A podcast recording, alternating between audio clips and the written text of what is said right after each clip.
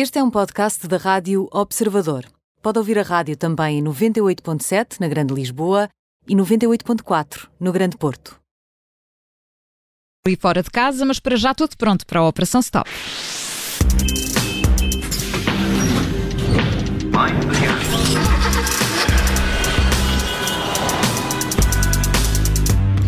A Operação Stop com o editor da secção alta do Observador, o Alfredo Lavrador, que já está connosco. Alfredo, bem-vindo, boa tarde. Olá, Ana. E chegou, chegou o dia de encerrarmos a quarta edição dos Prémios Auto Observador. Quem nos ouve, quem nos lê, foi desafiado a, a, votar e nesse processo eleger o melhor eh, carro em cada uma das, das categorias que estavam a concurso. É, tens toda a razão. Como, como se costuma dizer, o, o que é bom, mais, mais cedo ou mais tarde termina. Passa depressa. E efetivamente uh, uh, isso aconteceu com, a, com a, o, o, concurso do Observador, em que os nossos leitores, como tu disseste muito bem, elegem o melhor carro de cada categoria. Nós recebemos 35 mil votos, mais, um bocadinho mais de 35 mil votos, o que nos permitiu estabelecer um ranking dos modelos mais votados em cada uma das nove categorias que estão divididas por escalões de preços e tipo de mecânicas.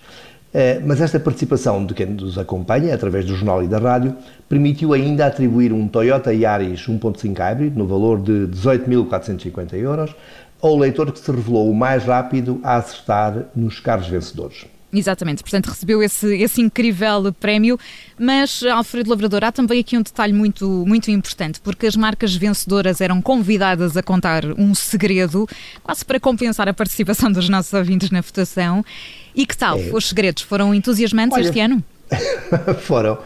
Digamos que a, a ideia do, dos segredos surgiu uh, como um miminho. Sabes que é sempre complicado. Uh, uh, estas, eh, estas eh, entregas de prémios eh, não acompanhadas pelo público em direto são sempre menos entusiasmantes. Então nós resolvemos puxar um bocado pela emoção, desafiando os construtores a, partilharem um prémio com os nossos leitores. Uma forma de os compensar pelo esforço de estar ali agarrado ao computador e a teclar desesperadamente para serem os primeiros a votar.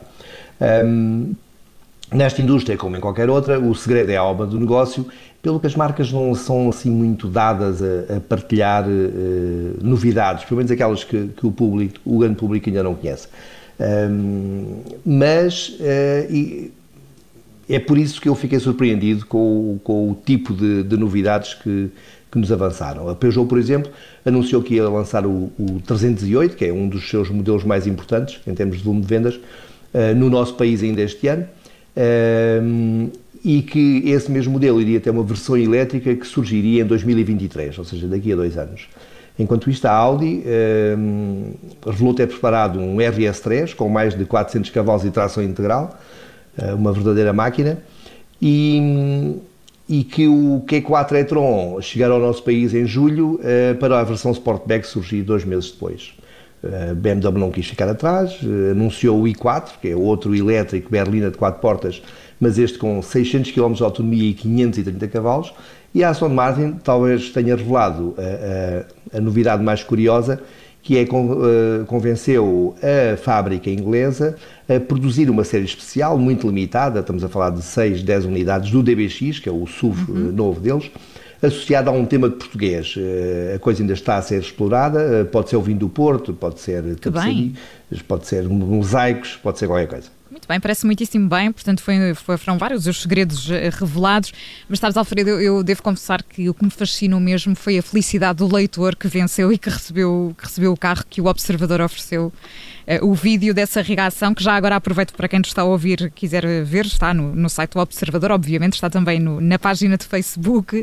A felicidade foi, foi claramente evidente, como não podia deixar pois de foi, ser. Pois foi, foi um momento muito bonito. Uh, eu acredito para todos nós no Observador. apesar de não termos sido nós a receber o carro, foi como tivéssemos sido os premiados, porque a felicidade do José Miguel Cerejo era total. Eu, e, ele ainda por cima era uma, uma, era, não, é uma pessoa muito bem disposta e eu aproveitei esta abertura para um, brincar um pouco com ele.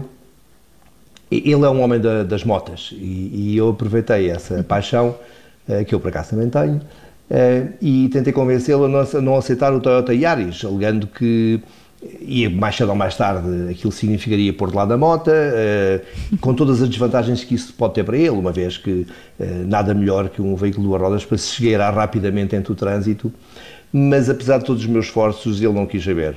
o que ele queria mesmo, ele voltou claro. a Yaris e o resto era conversa. É isso mesmo. Um, maneira que foi, foi um momento uh, muito bonito. O vídeo, o vídeo está, volta a repetir em observador.pt, também na página de, de Facebook, vale mesmo a pena espreitar esse, esse momento. Alfredo, hoje ficamos uh, por aqui, encerramos este, este ciclo, esta quarta edição dos Prémios Auto Observadores. A Operação Stop volta na próxima semana. Alfredo Lavrador é o editor da secção Auto e junta-se à Rádio Observador sempre à quarta-feira. Obrigado, Alfredo. Obrigado, Ana. Obrigada, até para a semana. Até para a semana.